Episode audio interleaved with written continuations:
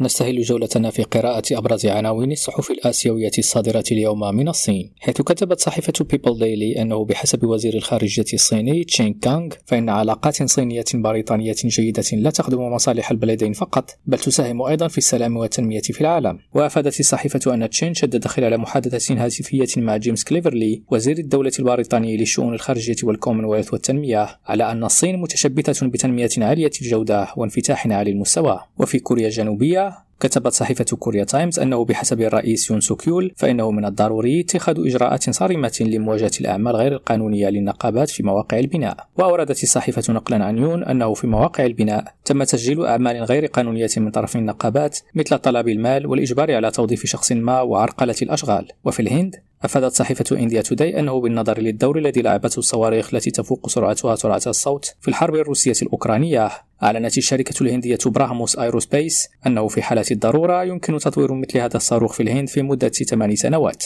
وقالت الشركة أنه إذا أردنا صاروخا تفوق سرعته سرعة الصوت فسنستغرق ثماني سنوات فقط لتطويره بعد موافقة الحكومة. وفي اليابان ذكرت صحيفة أساهي شينبون أنه للمرة الأولى منذ انهيار محطة الطاقة النووية رقم واحد في فوكوشيما سنة 2011 كشف استطلاع للرأي أن أغلبية المشاركين يؤيدون إعادة تشغيل محطات الطاقة النووية. وأجرت أساهي شينبون استطلاعا وطنيا في الثامن عشر والتاسع عشر من فبراير قالت فيه إن 51% من المشاركين عبروا عن دعمهم لاستئناف العمليات بينما قال 42% أنهم يأملون أن تظل المحطة مغلقة. المصطفى السجن في راديو كوالالامبور